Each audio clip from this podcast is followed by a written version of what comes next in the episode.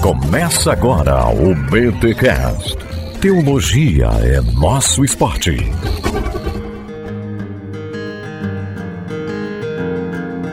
Muito bem, muito bem, muito bem. Começa mais um BT Cash, número 429. Eu sou o Rodrigo Bibo. O assunto é pesado, mas é necessário. Eu sou a Marlene Antunes, sou professora, pedagoga e vamos falar sobre prevenção de abuso sexual infantil. É muito urgente. Nossa, é mesmo.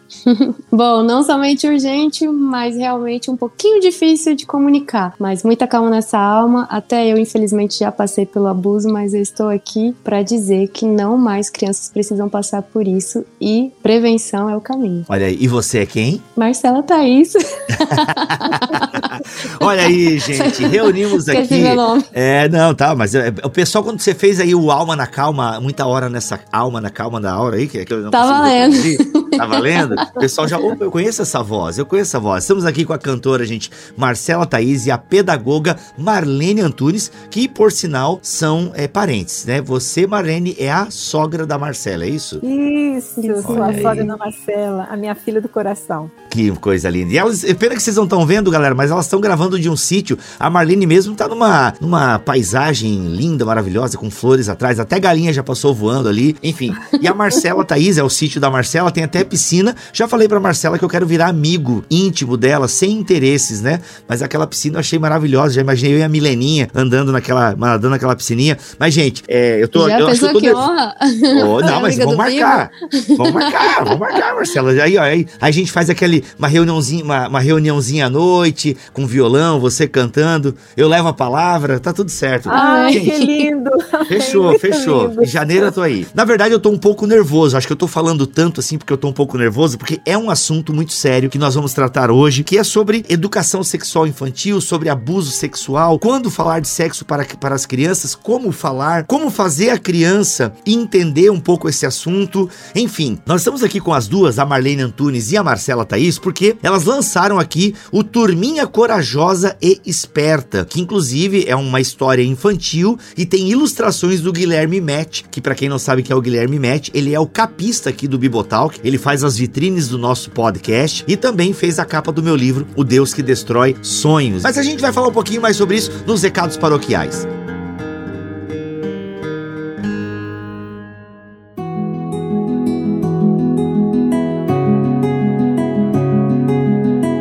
Como a gente tava conversando aqui no início do programa, é um assunto extremamente delicado e vocês escolheram um caminho interessante para falar desse assunto e eu já queria que vocês me explicassem aqui em rápidas palavras, depois a gente vai entrar mais disso no podcast, mas o porquê escolheram algo lúdico, que é uma história infantil, para um público-alvo né, de crianças, eu imagino de 5 a 9 anos, ou sei lá, de 6 a 9, não sei qual é o público-alvo que vocês miraram aqui no livro, mas por que tratar um tema tão sério utilizando um livro infantil? Qual é o objetivo e o propósito do Turminha Corajosa e Esperta? Bom, primeiro porque é, no coração de uma mãe, né, o Samuel era muito, muito bebê, muito criança, e então eu vi alguma coisa didática é, nos Estados Unidos falando sobre isso. E eu pensei, gente, eu preciso aplicar isso na vida do meu filho. E depois que a gente veio para o Brasil, eu fiz uma pós-graduação e o artigo não teve jeito, foi sobre isso. Eu falei, não só. tem literatura aqui no Brasil, eu não encontro, procurava, procurava e não achava. E então, em casa mesmo, a gente, eu e minha irmã fizemos um livrinho, a menina corajosa, o menino esperto,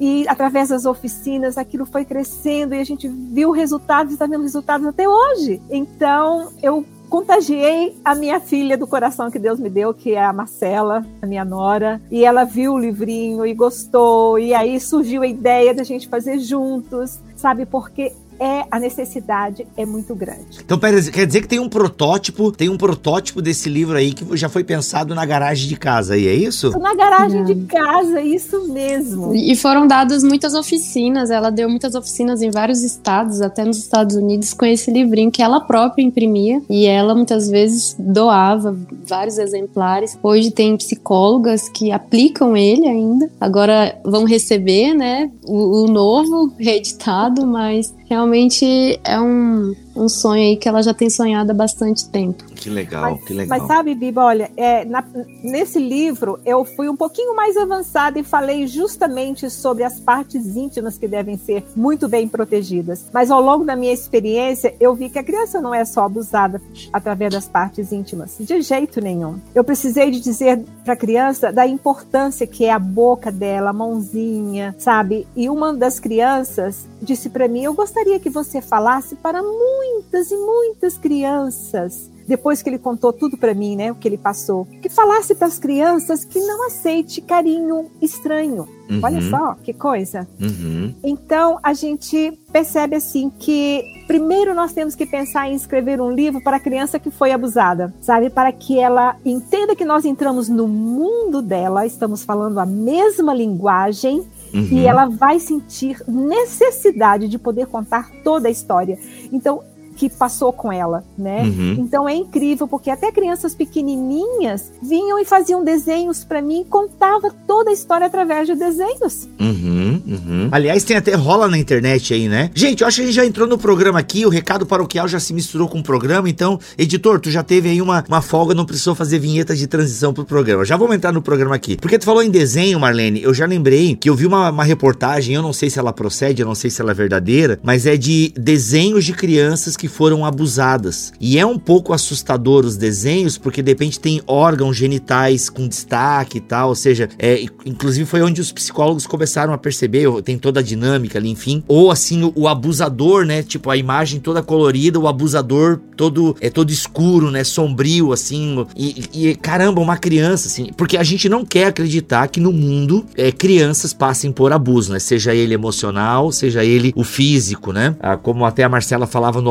off-topic e você acabou de falar, é, os abusos, infelizmente, são variados. É emocionais, físicos e tem todas as variações dentro dessas áreas. Mas então, esse livro aqui que vocês estão lançando, Turminha Corajosa, é pra criança ler e o quê? E ela perceber que ela tem valor ou ela para ela perceber quando tá rolando um abuso? Para ela realmente ter as informações necessárias de como reagir. Na verdade, a gente vai ensinar a criança a reagir aos próprios sentimentos que ela vai identificar nela mesma, né? O livro vai mostrar para ela que quando ela tiver a sensação de medo, de tristeza ou de vergonha, até porque vergonha é uma coisa que as crianças sentem, é, é bastante identificável assim nas crianças quando elas sofrem um abuso, porque é, é tão confuso para a criança, né? Não, é- não é uma coisa natural que ela sente vergonha como se ela própria tivesse feito algo errado. Inclusive é o Uhum. que faz muito das crianças não contarem, é a vergonha, porque Uhum. ela entende que é algo não natural, que está errado, a criança entende que é errado. Ela se Uhum. sente desconfortável, ela se sente machucada, mas ela não conta por vergonha. Esse foi o meu caso. Eu, eu, eu já tinha Pois 11 é. anos. 11 eu já anos? tinha 11 anos, sim. E Pré-adolescente. foi. Já, já. Eu, eu, eu tinha uns 10, 10 para 11 anos, né? Então, se- os, os, os seios estão se formando. Embora eu era bem magrinha, ainda sou muito magra, assim, mas assim, eu tinha um, um corpo ainda infantil, mas em formação. Então, eu, eu, né, eu já era mocinha. E, e na época eu guardei por três anos. Porque além de ser um trauma, e é um trauma que gera vergonha naturalmente, ele gerou ainda mais pra mim na minha cabeça que eu tinha que ser responsável com essa informação, porque senão ia trazer algo ruim pra minha família. Olha Porque só. era uma pessoa, um homem com filhos, com esposa, e eu já grandinha já entendi o que era casamento, já entendi o que tudo isso, e eu sabia que era errado, né? Eu sabia que era algo relacionado ao sexual e tudo mais. É, Então, é, eu guardei. Isso foi péssimo pra mim. Então, o que a gente quer é, na verdade, municiar, né? Colocar pra criança que, na verdade, está tudo bem, que é gostoso e vai fazer, é benéfico pra ela expressar os sentimentos dela. Por quê? Porque com certeza, se ela passa por um abuso, ela vai passar por essas três etapas, que é a do medo, a da vergonha e a da tristeza. Medo, E- vergonha, Vergonha e tristeza. e tristeza, é. Então, assim, isso vai gerar na criança. Aí, se você mostra pra ela e deixa claro que numa situação assim ela precisa, pode e deve falar com um adulto de confiança. Inclusive no, no livro, né, nós temos também atividades em que ajuda a criança a pensar, porque às vezes a criança nunca parou para pensar. É, ela, ela sabe, mas ela não deixou bem definido, meio que como aquele 190, sabe? Às vezes a criança não vai saber ligar para um 190, mas você coloca ali uma informação bem útil e prática na mão da criança, quem ela deve acessar se algo assim acontecer. Até porque é um trauma. E às uhum. vezes acontece mais de uma vez. Às vezes tem criança que sai correndo, que sai desesperada para contar. Tem criança, e essa é assim, 90% dos casos, elas se fecham. Então eu acho que o trabalho de comunicação para a criança identificar ela, a criança, ah, mas é criança, não vai saber. As crianças sabem se identificar os próprios sentimentos. A criança entende quando é, é triste é triste, é feliz é feliz, dói, entendeu? Uhum. Ela entende. Então assim, uhum. a gente tem que lidar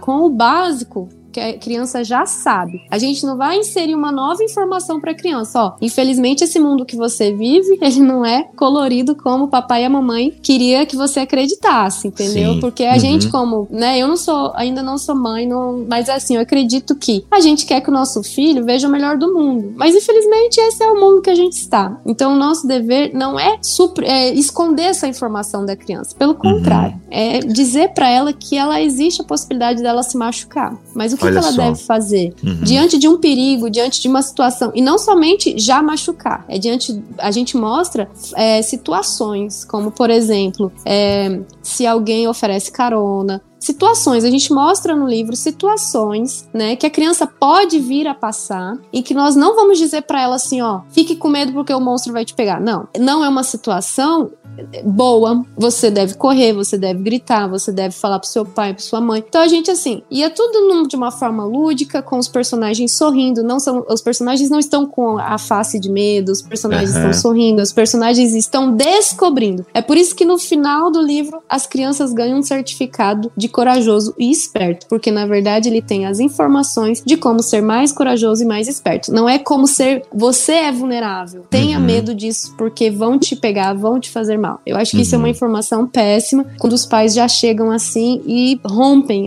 eles rompem um pouco essa. Eu acho que a gente tem que sim permitir essa pureza da criança, de, de uhum. confiar nas pessoas, mas saber como. Por exemplo, não sentar no colo, do, uhum. não senta no colo não senta no colo de ninguém. A gente uhum. tem que, infelizmente, falar isso para as nossas crianças. Mas a gente, a gente pode comunicar algo infeliz, que infelizmente é infeliz, acontece isso no mundo, mas a gente não precisa deixar a criança infeliz para ela entender aquela infelicidade. Uhum, a criança uhum. pode, junto, junto com ali a turminha corajosa e esperta, brincar, fazer, fazer uhum. parte, brincar, se sentir parte de outras crianças descobrindo algo no mundo, mas que na verdade vai ser bom para ela ter aquelas uhum. informações, porque ela se torna corajosa e esperta. Legal. Mas ô Marlene, essa questão aí de educação sexual infantil, pelo que a gente conversava aqui nos bastidores, é, você é, foi lá para troca de fralda, né? Fiquei. Isso é realmente uma coisa que eu nunca tinha ouvido e parece que faz sentido mesmo. Fala um pouquinho para nós sobre isso, né? Quando começa a educação sexual para as crianças, né? A, a Marcela acabou de contar né, esse fato triste da vida dela, que já tinha 11 anos, já tinha uma compreensão de mundo, mas a gente sabe que tem abusos que começam muito cedo e,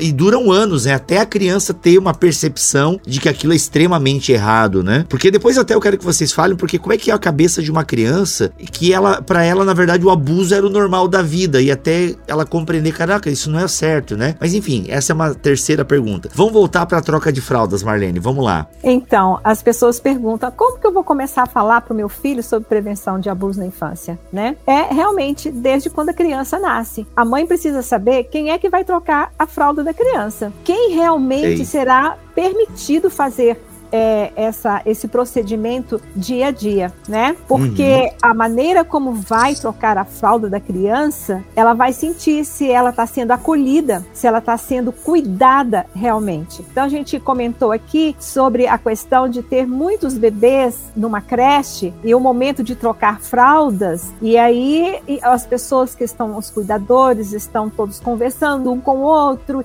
e naquela, né, naquela rotina do dia, precisa cumprir o momento, o horário, né? Então é muito rápido aquele movimento de trocar e muitas vezes as crianças estão com a pele é, irritada, né? Então ainda vai passar o paninho úmido, dói mais. Então a criança, o bebê cresce, é, ele sentindo que faz parte, faz parte do, da, da, da, vida dele sentir dor, especialmente nas partes íntimas. Então isso é uma coisa assim muito séria, porque a criança ela não vai fazer, saber fazer diferença. Se o abusador vem e a molesta, ela já está acostumada a ser molestada. Caraca. Uhum. Então é realmente muito sério. Né? Nós temos que pensar justamente é, nessa questão, como nós vamos colocar pessoas cuidadoras para cuidar do bebê. Uhum. Existem muitos bebês que estão sendo abusados e o abusador ele procura trazer para a criança como se aquilo fosse algo agradável, é, tanto para a criança como para ele também. Então, em troca, através de, de, de, bombons, de chocolates, né, de algum brinquedo, e fala: se você fizer isso, né, a troca de, de gratificação. Então, isso é difícil para a criança entender. Então, uhum. não podemos pensar que é, a criança vai ser abusada com pessoas de fora. Não, é, é está perto da criança. Isso que é assustador, né, Marlene e Marcela? Porque é, os índices são altíssimos, né, do abuso ou por algum parente, ou o próprio pai, né, ou a mãe, enfim, é, irmãos, primos. Então, é, ou, e até na igreja, né, é uma parada assim assustadora é você saber. É, nesse ranking aqui, ó, em primeiro lugar nesse ranking é padrasto. Uhum. Aí, primeiro lugar, padrasto, aí, se não me engano, pai, vô e tio. Então, mesmo, meio que ali na mesma linha. E aí, nesse segundo grupo aqui, já começa a entrar mulher, por exemplo. Uhum. É, eu, eu conheço caso de uma moça que era abusada pela cuidadora. Exato, é o Ela caso foi iniciada a vida sexual é, e,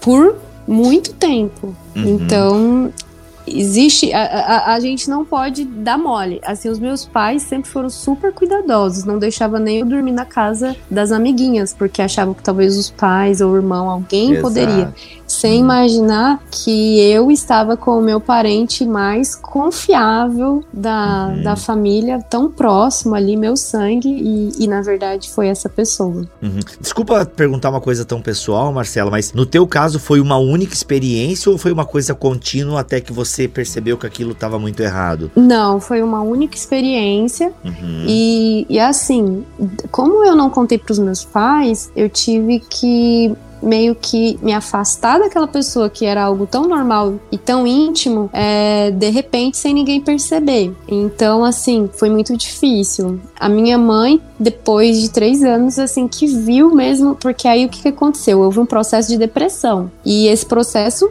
ele é um processo, então ele demorou um pouco. Eu tentei o máximo possível ressignificar, compreender. A gente passa por várias fases, assim, quando você tem um choque, né? Porque é um rompimento com um choque, né? Você simplesmente não consegue processar porque não é natural, como eu falei. E aí, quando chegou no pior fase depressiva, né, que aí eu perdi vontade, alegria, fiquei apagada e tudo mais, e aí eu já tinha, que é uns 13 anos, já ia fazer 14 anos, foi mais fácil para mim entender que não, eu não precisava e não deveria guardar aquilo. Até porque é muito importante, uma coisa assim, muito importante, Bibo, que quase ninguém fala. Por que que hoje é muito, está sendo muito discutido e infelizmente não há muito, assim, é um pouco tabu. Vamos falar sobre isso, ok? Eu vou falar, vou jogar aqui na muito. O, a problemática desse assunto no meio cristão.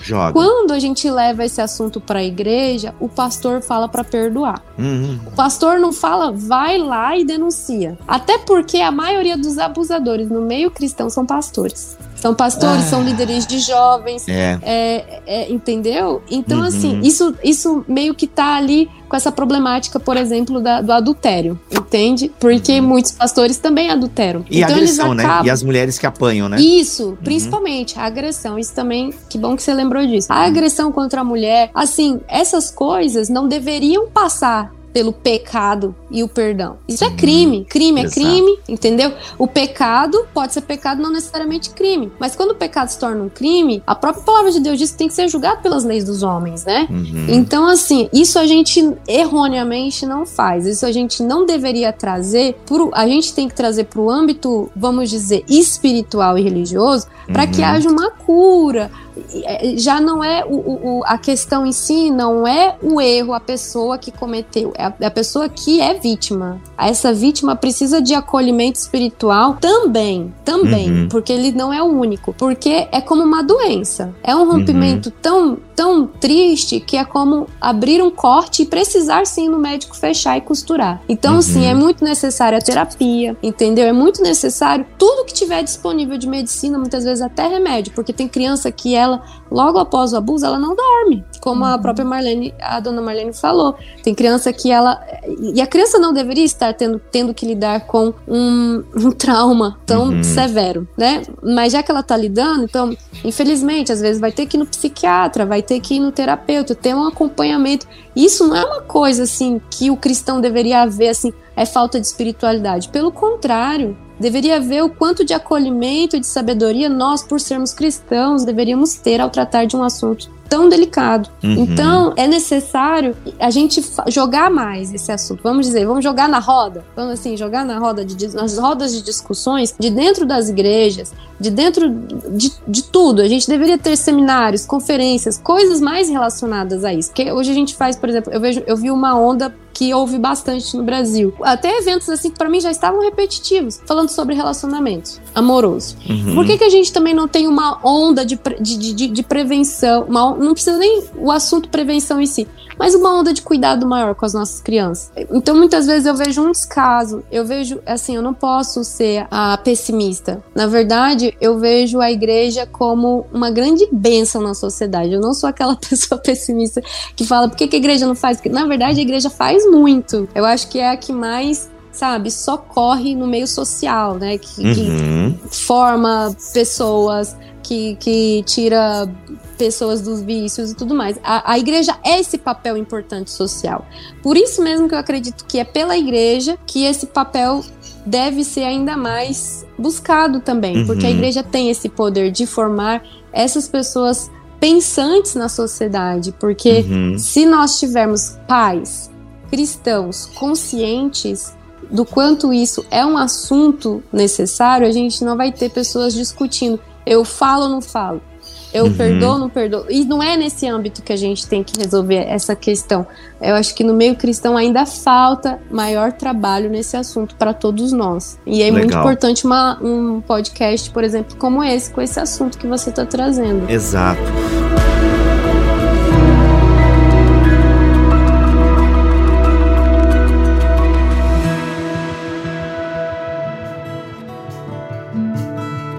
Mas e aí, Marlene, voltando então lá, porque como é que a igreja faz isso, né? A gente tem aí esse, essa bola levantada pela Marcela. Como é que a gente faz? Quais caminhos a igreja tem? Como é que a gente trabalha isso? É, enfim, como identificar, né? Tem tanta pergunta que dá para fazer, a cabeça fica até fervilhando aqui, mas pegando então esse, esse flow que a Marcela levanta e traz, por onde começar? Como que a igreja poderia pensar e agir mais sobre essa temática do abuso sexual infantil? Bom, aí a gente pode passar a Bíblia para uma coisa bem prática.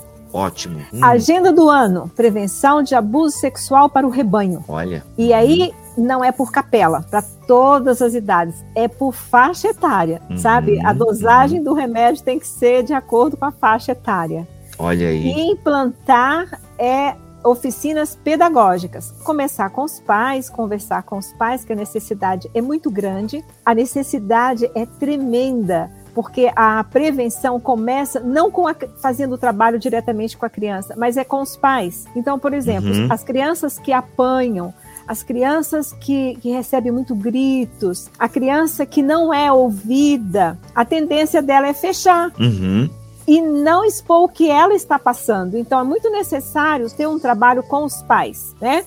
E depois uhum. o trabalho com as crianças. Então, o livro A Turminha Corajosa e Esperta, a gente procurou escrever de uma forma que o professor, por exemplo, do departamento infantil de uma igreja, pode pegar e falar: olha que interessante, vamos fazer o que, o que é esse livro aqui, né? Eu, eu, nós vamos ter a personagem da Tatá e vamos ter a, a personagem da tia Lene e vamos usar a caixa surpresa e vamos trabalhar nessa temática. E é, esse livro é um leque que quem passa a ler vai falar: nossa vida, eu vou fazer muita coisa aqui né, com esse livro. Então, é ter criatividade. Por exemplo, a menina Esperança, que foi abusada, mas aí não fala. Fala que aconteceu alguma coisa triste com ela. Uhum. Mas aí, mas não fala o que foi que aconteceu. Mas como Hum. diz, Fre, é, né, como diz Freud, quando Pedro me fala de Paulo, eu sei mais de Pedro do que de Paulo. Então, Uhum. se a criança começar a contar, ah, eu acho que aconteceu isso, isso e isso com a esperança, o livro não fala. Eu acho que aconteceu isso e isso com es... Gente, olha, a criança está contando a história dela. Isso é coisa científica, né? Uhum. Então, uhum. assim, é amplo. Só que a gente, eu e a Marcela, não colocamos tudo no livro que precisava, sabe? Eu acho que é importante ter a parte prática, as oficinas, como que o pai pode falar com o filho e tal. Então, assim, realmente é, é um, é- esse aí é, é o primeiro pãozinho que a criança deveria estar recebendo, né? Uhum. Tem muito trabalho para poder ser feito. E eu tenho certeza que qualquer um que pegar, qualquer educador, pai que pegar neste livro, ele vai poder ter um caminho amplo para poder conversar. A minha criança foi abusada, eu vou saber a hora certa que eu vou dizer para ela. A criança nunca não sabe sobre isto, apesar de que as nossas crianças hoje já estão sabendo, né, dos coleguinhas, né? Aí é uma hora de- dos pais falar realmente abertamente para ela. Mas a gente não pode colocar um livro super cativante, com ilustrações maravilhosas, porque as ilustrações também contam a história, claro, né? Uhum. E a criança ficar com aquela vontade, de repente a gente solta uma bomba. E ela passou por aquilo.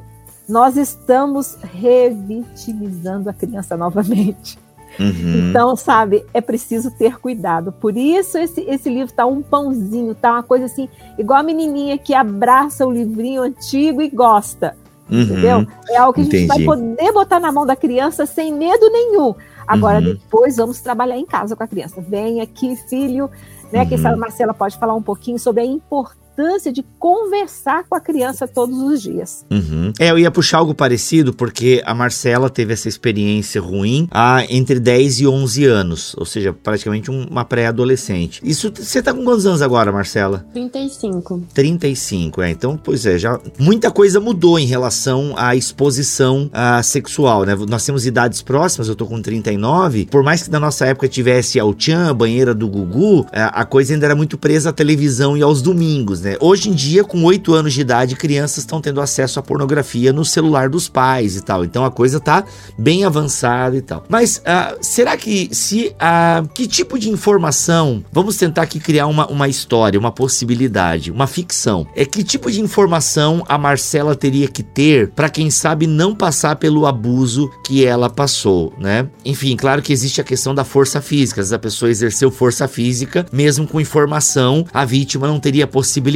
né? Enfim, mas enfim, dentro de uma, digamos que foi um abuso que talvez a Marcela só foi perceber um pouco depois e tal. Enfim, mas que informações as crianças podem ter para já quem sabe perceber a situação, tipo, opa, isso aqui não tá legal, né? A partir de que idade a gente consegue mais ou menos tentar fazer isso? Quais são as informações que a gente já pode passar? Enfim, que tipo de conversa eu devo ter com a criança? É a consciência do corpo, Bibo. Eu acho que a consciência do corpo, né, dos limites, a própria criança faz essa equação. Quando a gente fala para a criança, né, no livro, por exemplo, fala que às vezes ela vai no médico, mas com autorização, o médico pode tocar nas partes íntimas, porque na verdade aí a gente dá nome aos como se fala, no minha terra aos bois. Então, Exato. assim, a gente, a gente fala que a mãe vai tocar nas partes íntimas para lavar, que isso é higiene, e, e então a gente delimita o que é normal, o que não é normal. Então a criança ela vai saber. E, e assim, quando pede segredo, aí a gente vai falar da boca com zíper, por exemplo, no livro, em que quando alguém pede segredo, se alguém pede segredo para a criança, então significa que já é algo errado. Então a gente faz a criança ela própria fazer essa identificação, porque infelizmente no abuso ele é, é- é a coisa mais escondida possível. Só tá normalmente o abusador e a criança, né? É só na verdade os dois ali. Uhum. Então, ali a gente vai ter que o quê? Contar com a consciência da criança. Contar Uhum. com as como você mesmo falou. O que, que a gente vai depositar ali na consciência da criança para ela fazer essa to- tomar essa essa consciência na hora do que ela tá passando, se é certo ou se é errado. No meu caso, o que faltou foi de que eu deveria ser mais corajosa se isso acontecesse com alguém da minha família. E essa informação faltou para mim, porque eu sempre me considerei uma criança muito informada. Minha mãe, minha mãe inclusive me, me começou a falar sobre a vida sexual bem novinha. Minha mãe me preparou para isso. Esse foi o, a grande assim frustração da minha mãe. Olha porque só. ela falou, ela falou para mim. Só que eu acho que faltou, teve lacunas muito importantes que não foram trabalhadas. Uhum. É claro que com 10, 11 anos, ainda mais no tempo de hoje, né, que como você falou, as crianças já têm acesso a muita informação, a criança ela já faz essas conexões muito mais rápido, ela tem certeza, ela tem convicção. Eu também tinha convicção, também tinha certeza. Só que era uma pessoa muito íntima. E, é, e uma mentira que o abusador ele sempre dá, independente se é íntimo ou não, isso é uma coisa assim, que quem passou pelo abuso, 95% vai confirmar isso. Eu sei porque de todas as pessoas que conversam comigo, que passaram pelo abuso, todas elas praticamente vão afirmar isso. Que o abusador, ele tenta ressignificar aquilo já. Ele hum. não faz no silêncio totalmente. Na verdade, ele fala que aquilo é carinho. Eita, e quando nós. Aconteceu comigo, foi essa informação que eu tive, que aquilo era carinho. Embora eu, por já ser grandinha, eu entendi que era um carinho que ultrapassava, que era errado, deveria uhum. ser errado, entendeu? Porque eu pensei, esse carinho não seria feito na frente dos meus pais. Esse Olha carinho aí. não é feito na frente dos meus pais, né? E aí, quando começou a ser, começou a ser invasivo, porque houve toque, na, na, eu não, não houve o estupro, mas uhum. houve o toque, né? Uhum. Aí, muito importante a gente identificar que o abuso sexual, ele não é aquele simplesmente que há penetração, que há a, a masturbação ali com a criança uhum. e tudo mais, mas o abuso é tudo aquilo que, que passa do ponto com a criança, que, que, que sabe, rompe esse, esse limite do respeito com a criança. É o que a criança não quer, que a criança não faz parte da criança. Então, você, se você, por exemplo, mostra imagens pornográficas para uma criança, isso, isso já é um Meu abuso Deus. sexual. Essa claro. pessoa já, já é enquadrada, entendeu? Uhum, então, uhum. assim, se a tudo que a criança é exposta, se um casal faz sexo na frente de uma criança, isso é abuso sexual. Uhum, Porque abuso uhum. sexual é tudo aquilo que eu exponho uma criança a conteúdo sexual. Porque conteúdo sexual e criança é, não tem a ver, a não ser uhum. que seja realmente é, educativo de uhum. prevenção. Mas a uhum. criança não foi feita pro sexo, né? Sim. A criança uhum. não é o mundo dela. É o cuidado que eu tenho com a Milena, né? Eu tenho uma filha de 7 anos e, obviamente, que eu dei muito banho na Milena. Aí depois ela, né, pequenininha, ficava em pé, então tomar. A gente ainda de vez em quando toma banho juntos, né? E só que assim, é, che... eu não lembro com qual foi a idade que eu já não lavei mais as partes íntimas dela. E aí a gente já ia falando já, né? Quem pode tocar ali? A gente sempre teve esse, esse cuidado com a Milena. Olha, filha, quem, ó, papai não vai mais tocar nas suas partes íntimas e tal tal. E aí eu já uso termos mesmo, sabe? Vagina, pênis. Ah, eu não fico assim com esse. É, no começo até a gente falava pepequinha e tal, não sei o quê, mas não, agora, agora que ela tá com 7 anos, eu lembro de ter tido uma conversa com ela nesse sentido. E falando: olha, filha, o papai não encosta mais em você aqui agora, tá? Isso aqui só quem encosta é a mamãe. O papai só vai encostar se você tiver é, doente, se o papai estiver em casa. É, o médico ou a doutora Priscila vai encostar em você e tal. Então, assim, sempre tomando esse cuidado, porque é, eu quero que ela entenda que, né, a, essa parte do corpo dela, como todo o corpo dela, não é qualquer pessoa que pode ficar encostando no corpo dela, sabe? Que o corpo dela é algo muito precioso e que só quem pode encostar ali é o papai e a mamãe, no caso, numa emergência, a médica ou o médico quando for no hospital, e sempre acompanhado do papai, da mamãe, ou da vovó, ou da tia Mary, né? Que são as pessoas que mais estão próximas a ela, assim. Então a gente já tem falado muito com a Milena sobre isso, sobre esse cuidado, é, é que o corpo corpo dela é algo muito precioso e que as pessoas não podem ficar encostando no corpo dela, né? Na vagina dela, no bumbum dela, sabe? A gente tem, tem trabalhado isso com a Milena, assim, sabe? E, só que agora eu ouço a Marcela contar essa história que de alguma forma, né, já era uma pessoa que a mãe tinha essas conversas, só mostra que eu, eu tenho que estar sempre de vez em quando conversando com a Milena, atualizando e, e acho que é uma coisa que eu nunca tinha tentado e foi legal vocês falarem é a questão dos sentimentos, né? Tipo, filha, alguém já fez alguma coisa para ti e pediu para você não contar para ninguém? Que às vezes, se você faz essa pergunta, você descortina alguma coisa que ela, tipo, Foi é. o que a minha mãe fez. Foi o que a minha mãe fez. Tem alguma coisa que você não me contou, que alguém fez contra você e você tá guardando? E eu lembro que isso foi na cozinha e eu desabei, eu literalmente caí no chão, porque eu tava segurando por três anos algo muito pesado. Isso é pesado para se segurar sozinho. Eu lembro Aham. de ter assim escorregado assim na parede, no chão e chorado muito, muito, muito, muito. Mas quem girou essa chave foi a minha mãe, porque Uhum. quando ela falou assim, você não precisa carregar nada sozinho, porque ela já tava sentindo que eu estava diferente. Uhum. Então, Bibo, essa questão não só do pai comunicar, mas ser atento a sinais é muito importante. Porque a criança, quando ela passa pelo abuso, é quase que sempre os mesmos sinais. A criança, ela vai, ou no corpo, a criança pode ficar doente. Tem criança que, que vai ficar com sinais de ou vai descontar na comida, ou vai parar de comer, vai ter algum problema gástrico. Tem sinais que saiu, saiu o trilho, saiu o, o trem do trilho um pouco, tá,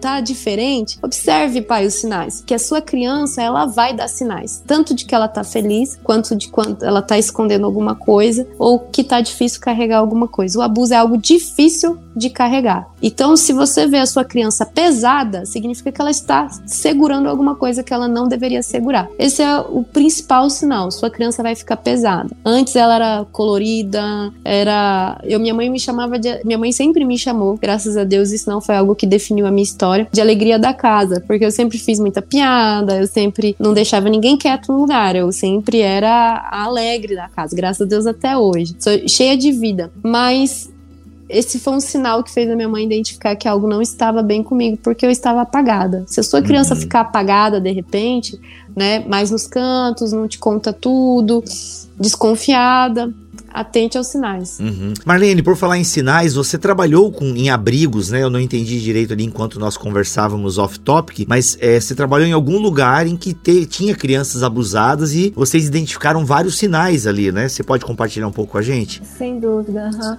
Não eram todas as crianças, né, que passaram por abuso sexual, eram Graças diversos tipos de abusos, né? Mas especialmente nos meus últimos anos, é, foram uma leva de crianças que a maioria delas, sabe, foi realmente assim. Meus meus filhos já estavam adultos na época, é, então foi casos assim que a gente não pode estar expondo, né? Mas foram casos muito graves mesmo de meninos, de crianças assim que foram abusados por muitos ao mesmo tempo, é, crianças que foram abusadas pela mãe. Havia uma criança que é, ela começou a ter confiança comigo porque tinha um jardim muito grande. Então eu quando era a tardinha, eu chamava as crianças para poder molhar uma ou outra, né, para poder me aproximar e molhar as plantas. E dali a gente começava a conversar. E então houve uma essa menininha que eu disse, né, que, que escondia na hora do pôr do sol, porque era o momento que ela sentia que o abusador estava chegando. Olha né? aí. Uhum. É, então havia crianças que faziam que faziam xixi na cama todas as noites, pesadelo também todas as noites e com a terapia da, da música, das histórias, tudo isso foi acabando, sabe? E aquelas crianças e adolescentes foram recebidas com caixas grandes de remédio de psiquiatria e quando saíram do abrigo saíram sem nenhuma medicação. Mas então nós acreditamos assim que é preciso ter muito cuidado da mesma maneira como a gente fala com a criança, porque Biba, você foi muito sábio, sabe, em conversar com a tua filha, dar os nomes certos certinhos das partes íntimas do corpo. Mas aí eu fico pensando, a criança que sofreu abuso, ela não suporta ouvir falar nada sobre prevenção, sobre nada que fala do corpo dela. Por quê? O corpo foi roubado, é como se o corpo tivesse sido roubado, Uhum. sabe? O que, que eu poderia dizer? É como se ela tivesse sua alma andando, o corpo para ela é algo que não é prazeroso, é é algo que só traz sofrimento, não é só dela, né? Que, não, é mais só dela. É, que não é dela, foi roubado. É como se tivesse essa sensação, sabe? Essa sensação. Hum. E que o corpo realmente é, um, é, é algo que só traz sofrimento para ela. Então havia meninas que às vezes as pessoas tentavam vir conversar, psicólogo, ou mesmo alguns educadores, elas faziam assim, ó, para não ouvir, sabe? E Uhum. então, qualquer coisa assim que poderia, sabe, é imperceptível assim para você, para mim, mas para elas não era algo que elas percebiam que que estava falando dela e revivia o trauma novamente, sabe? Sim. Então isso é muito triste. Por isso é que a gente tentou lançar um livro assim que o pai e a mãe pode trabalhar com a criança, mas ela pode ter livre acesso nesse Uhum. livro e que ela vai se sentir bem. Quando ela se sentir bem, como a Marcela disse, ela vai sentir vontade de expressar aquilo que ela está sentindo. Uhum, Essa aí é a primeira sementinha, né? uhum. Ô Marlene, tu é formada em marketing? Não, Porque olha, você vende bem o livro, hein? Olha, você consegue encaixar a propaganda assim de forma suave. Parabéns, hein? Olha, eu achei que eu fazia bem isso, mas tu tá de parabéns. olha. Mas, Gente, vocês têm que comprar esse livro aí. Vocês perceberam a, a doçura da Marlene falando aí. Não, mas brincadeiras à parte, Marlene. É porque o pessoal brinca comigo que eu enfio as propagandas assim, bem no meio da conversa de forma sutil. E mas você é muito bom. Mas Pô, sabe o que é, Pipa? A gente- A gente sentir a dor da criança na pele, sabe? Sei. Não, eu não tenho. Eu, eu fui mãe, eu fui mãe 24 horas. Isso não existe no Brasil, no mundo. Não existe, É. sabe? Mas era por isso que funcionava. 24 horas. Eu tinha uma Nossa, é, eu, eu, não, eu, não, eu não faço nem ideia, assim, gente. A minha filha com virose, eu já não tenho. Eu já não aguento ver minha filha no hospital, assim, eu imagino. Não, enfim, Deus, Deus, Deus me livre e dê sabedoria a mim e, e a Xanda. Mas olha só, uma pergunta que talvez foge um pouco da nossa temática, mas eu queria ouvir de vocês. Então, assim, Marcela tá com 35, viveu essa experiência já, né, há, há mais de 15 anos atrás, mas ela, né, botou pra fora e hoje em dia fala, né, fala sobre isso. Então, eu imagino que foram várias etapas vencidas aí, não sei se você fez terapia, Marcela, mas é, eu fico pensando agora no ouvinte, seja homem, é, seja mulher, que de repente está ouvindo esse episódio e passou por uma situação dessa na infância. Eu passei, sabe que eu lembro assim de algumas situações em que é, e ouvindo vocês falar, cara, o que eu passei foi abuso infantil, né? Exposição muito cedo de, de imagens é, pornográficas. Ah, eu tenho memória de receber uma caixa de revista de mulheres, mulheres nuas. Na época a gente falava mulher pelada, né? Eu recebi uma caixa de, de revista de mulher pelada quando eu tinha acho que meus 9 anos. E, e, e olha só como, é como falta mesmo orientação pros adultos, né? A pessoa que me deu a caixa de revista tirou de uma de um do seu cônjuge, tirou do seu cônjuge porque isso tava de alguma forma prejudicando o casamento. E aí deu pra uma criança, né? Eu, eu, eu tinha 11 anos, eu não lembro. Não, pega aqui, eu vou dar pra essa pessoa agora aqui, porque ah, tá prejudicando meu marido, eu vou dar pra essa pessoa aqui. Tipo, será que a pessoa não se tocou que, que eu era um homem em formação, né? Então assim, é, como realmente esse, esse assunto é- ele é complicado, né? Ele, ele é, não é que ele é complicado, ele é mais amplo do que realmente o toque, do que a penetração, enfim, né? E, e aí, mas a minha pergunta é, alguém que passou por algo mais traumático, né? Isso foi traumático na minha vida, mas talvez quando eu fui viciado em pornografia já foi talvez uma herança desse tempo, provavelmente, não sei. Não é algo que me afeta agora, mas eh, eu nunca passei por algo físico, né? Um- Uma, vi- uma violência física, enfim. Mas e quem tá nos ouvindo agora, meninas? E passou por isso? E talvez ainda esteja com esse esqueleto, sabe, no guarda-roupa. O que, que vocês diriam pra essa pessoa, assim? Tipo, eu não tive nenhuma orientação disso, eu não tive esse podcast no passado, os meus pais não estão nem aí, o abusador ainda é vivo, a abusadora ainda é viva. E aí, gente, eu não sei se tem algo que a gente possa falar pra esse ouvinte. Bom, isso eu lembro que quando eu abri isso publicamente, eu tinha uns 30 anos, assim, houveram 7 mil mensagens, mais ou menos, falando que haviam sido abusados. Foi uma coisa assim muito de louco, assim, eu não imaginava. Meu Deus. Que eu contei, assim, mais ou menos, foram umas 7 mil, sabe? Fora as que tu não e viu. Fora as que eu não vi. Eu, pelos comentários no- que eram frequentes, eu também, eu também, eu também, eu também, é, em média tava isso. Até hoje eu recebo. Às vezes, dependendo do assunto que eu comento, às vezes alguma coisa referente, ou em alguma live, abro esse assunto, às vezes não é nem esse assunto em si, eu recebo a semana inteira mensagem sobre isso. E é assim, é alarmante porque hoje, entre a cada. Me ajuda com essa estatística, sogra, que agora eu tô com tanta estatística na cabeça que eu não sei se eu vou falar ela certa. Entre cada cinco mulheres, duas já foram abusadas, pelo menos, sabe? Nossa. E às vezes três. E às vezes, Pandemia. dependendo do grupo, quase 100%. Porque isso é, era algo meio que quase natural, sabe? Assim, antigamente, então, a, a gente fala assim, hoje. Isso não é uma coisa de hoje. Isso é uma coisa de sempre. Sempre existiu isso, sabe? Só que antes Uhum. era mais tabu, antes não era conversado, antes não era exposto, né? Se, se eu uma, uma, eu me considerando hoje uma geração tão moderna, esconde por três anos, tendo todas as informações, não sendo, não sendo refém daquela pessoa, porque muitas vezes, se aquela pessoa te sustenta financeiramente, até, até isso muitas vezes você pensa, se você é criança, você vai fugir de casa?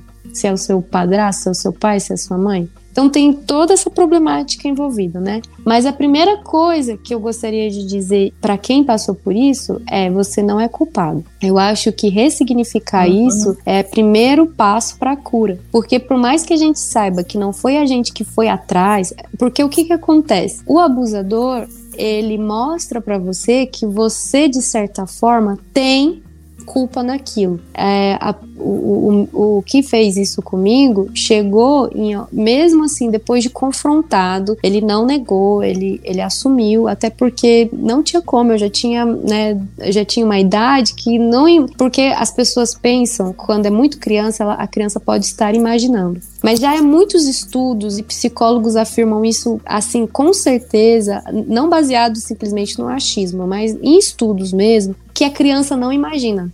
Ela não faz ilusão e sonho e imaginação em cima do abuso. E uhum. se ela chegar a, a pontuar algo relacionado a isso, isso não, isso significa que tem conteúdo ali. Talvez não sofreu o abuso, mas houve um conteúdo. Por exemplo, igual você foi exposto a uma pornografia. Aí a criança às vezes conta uma história mirabolante, porque na verdade ela não quer falar ao ponto. Mas é igual o desenho. A criança vai pintar a pessoa com um órgão genital grande. Ou seja, Exato. ela está expressando que há um conteúdo ali. Então, ouçam suas crianças, em primeiro ponto. E se você já não é mais criança, você é um adulto, você carrega isso com você, a prim primeira coisa que você tem que saber não é, não foi você. O abusador ele fala, você estava com a roupa curta, é, fui tentado, é, foi só carinho, você não interpretou certo, porque você é muito bonito. Então, assim, eles tentam sempre ressignificar de uma forma diferente.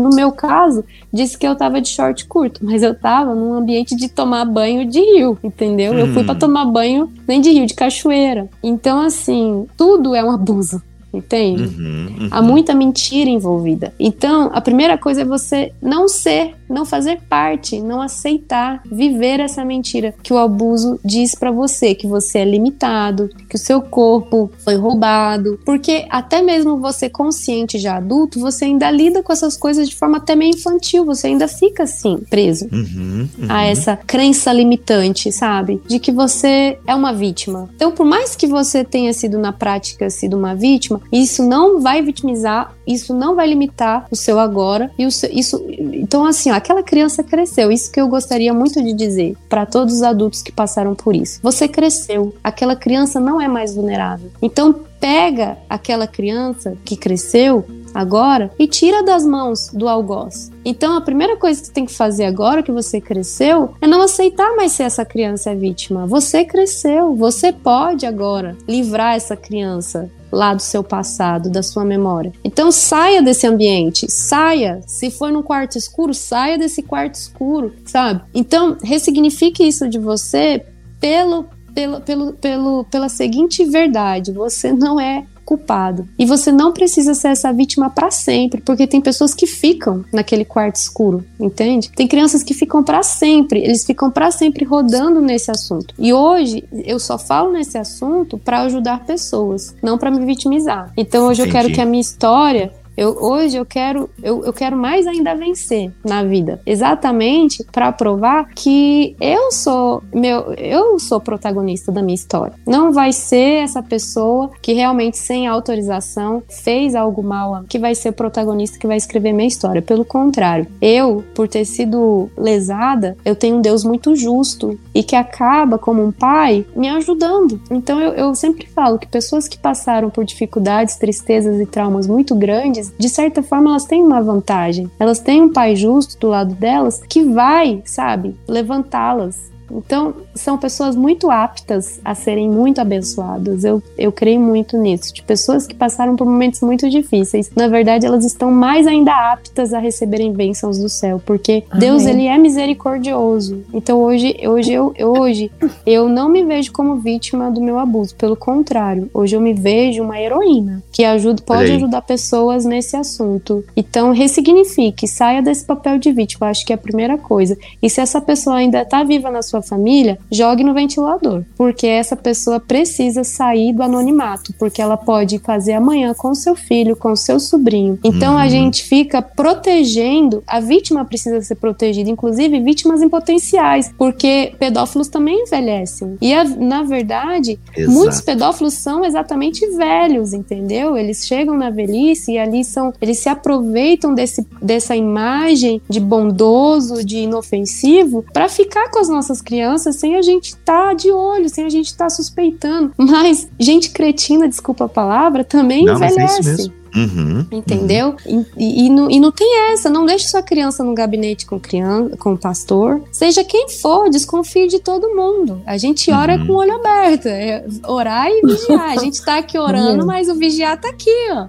Então, é, assim, é, é isso que, não isso deixa que a sua criança. É. Não deixa a sua criança vulnerável. É, é que isso que assusta, né? A gente tem que abrir os olhos que, gente, o abusador pode ser alguém que você nem imagina que não passa pela sua cabeça, porque, por exemplo, a gente, a Milena, ela tá com 7 anos, né? E aí tem as amiguinhas da escola, assim, tá? aí, tipo, já teve dois momentos em que a Milena foi uma festinha de aniversário. Deixamos, sabe? Mas, amor, eu quero que você ligue de meia e meia hora e fala com a Milena, de meia e meia hora. Eu sou meio neurótico, porque, porque é em ambientes de segurança que sabe? Que tem. E quantas crianças vão estar tá lá, sabe? Se é só a Milena e a pessoa, não, não quero. Ou vai estar tá mais criança ou não vai estar. Tá, ou a Milena não vai também. Porque é, é, é, nos ambientes de, de segurança, né? Pô, tu vai tomar um banho de cachoeira e lá tu é. Sabe? Enfim, é, cara, tem que abrir muito o olho. No sítio da família. No sítio da família tem o dono, mais confortável. O dono Poxa. do sítio, o dono do sítio é seu parente. Uhum. Você tá num feriado de escola, você sempre foi para aquele lugar, todo mundo da família vai para aquele lugar. Exato. Então assim, realmente a gente, você tá super certo, Bibo, não é neurótico. Na é. verdade, você tá fazendo seu papel bem, porque infelizmente esse é o mundo que a gente vive. Se a gente não pode mudar o mundo, a gente uhum. muda as nossas atitudes, infelizmente. Uhum. Exato, é, exato. Olha, gente, eu, eu gostaria de pontuar aqui o pensamento de algumas psicólogas que eu já entrei em contato. Nós pais devemos ter o olhar o seguinte: em todos os lugares a gente tem que imaginar que ali existe pedófilo. Não é seguro. E por isso a gente precisa de estar lado a lado com as nossas crianças. E na igreja, quantas repartições, quantas salas, às vezes, não está sendo usada naquele momento, né? Porque todo mundo está na nave da igreja e a criança vai, vai só ao banheiro. Gente, a criança, que, o, o menino que entra no banheiro, ali entra homens também. Olha que, que ambiente que pode ser para o É melhor você levar momento. sua criança com você, mesmo o menininho. Não é? Minha mãe sempre levava Justamente. nós dois juntos pro banheiro. E se alguém se incomodar, que não vai, normalmente não se incomoda, normalmente nem se incomoda. Mas até o grandinho, ou então fala alto na porta do banheiro: Mamãe tá aqui fora, tá bom? Eu fazia Qualquer isso. coisa você grita. É, não é fácil. Não, é que é isso. Infelizmente, infelizmente tem que ter essa atitude para prevenir. E ainda assim, né, não é garantia de 100%, né? Mas é, a gente precisa tá, fazer o máximo de é, estar antenado mesmo, sabe? Nos desenhos. Eu acho muito legal o que vocês falaram, né? Da criança que de repente tem um comportamento no mesmo horário, ou a criança que era alegre e começou a ficar triste, é, sabe? Tá antenado mesmo. A gente não pode tirar os olhos e, e perceber mesmo as pequenas mudanças, porque pode ter alguma coisa ali, assim, sabe? Poxa, é algo muito sério. Meninas, turminha corajosa e esperta, Marlene Antunes e Marcela Thaís, uma história para apoiar o diálogo com as crianças sobre o abuso sexual infantil. Se eu entendi, esse aqui é uma primeira parte e vem muito mais por aí, é isso? Uma introdução ao assunto, uhum, de forma bem leve. Mas isso aí a criança já vai ter muitas ferramentas, Bibo, disponível. Porque a partir, como a gente falou, a partir do momento que ela entende a identificar que quando ela tá triste, com medo, com vergonha, já é um sinal para ela contar o que ela tá sentindo, a gente vai falar aí do tesouro, do zíper na boca. Isso já é uma grande abordagem. Até porque a gente quer realmente pegar as, as idades bem iniciais, então já é o suficiente, inclusive, para as idades iniciais. Aí os pais, né? Esse livro é um livro de cabeceira para ir crescendo com a criança, né? A criança, uhum. ela, porque a criança gosta de repetir o desenho é. que ela gosta. A criança, Exato. você é pai, você sabe. Exato, vai sei. Querer ouvir a história ajuda. várias vezes. Desse livro aí, os pais podem contar N é, histórias. Contar, inserir novos personagens, Exato. inserir novas situações. Uhum. Olha, filha, tá vendo essa situação? Será que a gente pode pensar em outra situação que se que parece com essa, que também uhum. pode ser perigosa? Né? Então tem como desenvolver. E tem orientações aqui atrás, né? Para os responsáveis, para o professor e a professora. Isso. E uma coisa que eu não sabia, o número 100, né? O número 100, então, é, é isso. Saiba que toda criança pode pedir ajuda em qualquer telefone ligando para o número 100. Eu não sabia. Em caso de emergência é só ligar. Tem muitos casos de crianças, inclusive, que salvam os pais porque sabem o número de emergência, né? De vários pais, por exemplo, que desmaiaram, aconteceu alguma coisa. Então, por que não ensinar também para a criança que ela tem um telefone que também ela pode ligar? Porque a gente identificou que nós temos, infelizmente, muitas crianças órfãos com pais vivos. Então, como que às vezes a criança, mesmo tendo pai, mesmo tendo mãe, ela vai conseguir identificar alguém para falar daquele assunto? Porque às vezes o pai ou a mãe é muito ausente, não criou um hábito de comunicação. Uhum. Então, muita criança, inclusive, não vai contar pro pai pra mãe, mas vai contar para os professores. O que foi alarmante para mim, que me fez querer entrar nesse projeto com a minha sogra, sogra é porque muitos jovens e adolescentes me contam, eu que sou uma pessoa que não é da família, que não é um amigo íntimo, mas que é uma pessoa na internet, eles me contam dizendo que não contaram para ninguém. Então isso de certa forma é alarmante. Uhum. Porque cadê a rede de apoio e de confiança dessa pessoa, dessa, dessa criança, desse adolescente? Inclusive houve já crianças que me contaram. Então assim, é alarmante por isso. Então o que que a gente, como a gente iniciou aqui o podcast dizendo, esse trabalho é muito mais com os, os pais do que uhum. com a criança em si essa conscientização dos pais do quanto esse assunto é algo para sua criança. Você vai aprender a cozinhar a papinha para sua criança. Não, uhum. não é você que alimenta a sua criança. Você não vai ter que aprender. Minha mãe disse que deu por muitos, muitos dias papinha queimada, mas chegou um momento que ela conseguia fazer a papinha. Então, se é algo que depende de você alimentar a sua criança, tá aí. Não tem como, não tem como correr, Bibo. Olha Esse aí. livro você vai ter que aplicar para sua filha. É a papinha que você vai aprender a cozinhar. Eu assunto que você vai ter que se informar, vai ter que se atualizar. E que, como a minha sogra falou, esse livro, inclusive, veio dessa prática como mãe, que viu a necessidade de informar isso para os filhos. E aí, naturalmente, ela foi se formando na área e teve experiência. Ela trabalhou por mais de 10 anos como diretora de lar, de, de crianças, né, retirada da justiça porque estavam num ambiente de abuso. Como ela falou, haviam várias formas de abuso, né? Muitas uhum. vezes apanhava, alguma coisa assim. Então, assim, ela tem a experiência já formada. Ela pode Olha dizer. Só. E o pai e a mãe que não tem experiência nenhuma, não sabe como falar isso. Então, realmente, é como tá escrito aí no livro, é um apoio na, uhum. nessa comunicação. Muito bom. Poxa, parabéns, hein? Quer falar, Marlene, a sua palavra final? É interessante que quando a gente vai comunicar com a criança, né? Uhum. Esse tipo de abordagem lúdica, sempre tem o professor, tem o auxiliar. Essas pessoas depois procuram a gente e falam: olha que essa oficina me ajudou tanto porque eu nunca contei para ninguém. Quem sabe é só meu marido e você que eu vou contar agora. Mas eu tô sentindo necessidade de botar isso para fora. Olha só, a gente quando vai falar para criança, a gente está falando também para aquela criança interna no adulto. Olha só. Que está uhum. resolvendo botar para fora, contar uhum. o que está sentindo. Vai e conta tudo. Corre conta tudo. Eu não falo corre conta tudo. Eu sempre digo vá depressa. Porque tem um cadeirante também, né? Ele não precisa correr, mas ele pode ir depressa. É verdade. Olha só.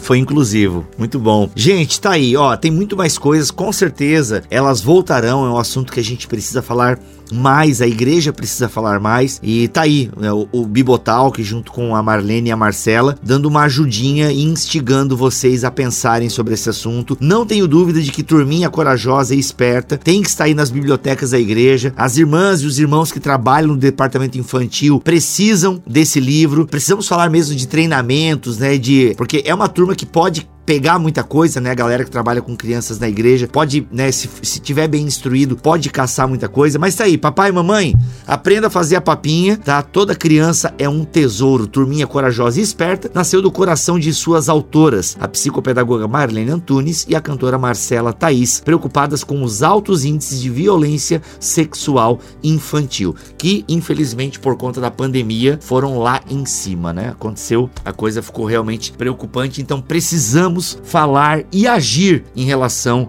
a esse assunto. Muito obrigado, Marcela, muito obrigado, Marlene, pela presença de vocês aqui neste BTcast. Muito obrigada, Vivo.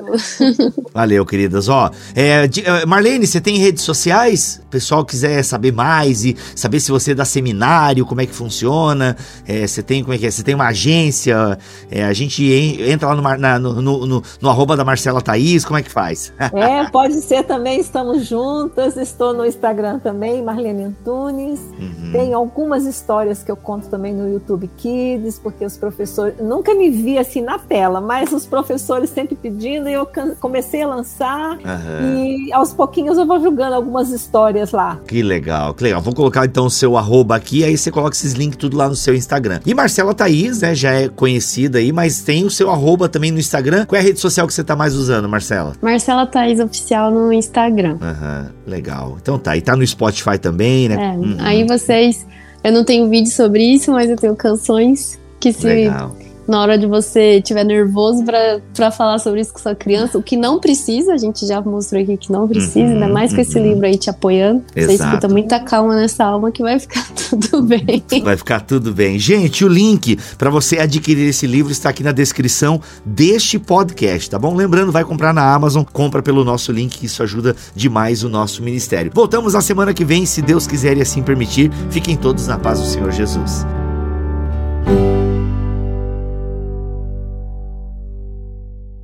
Este podcast foi editado por Tuller Bibotalk Produções.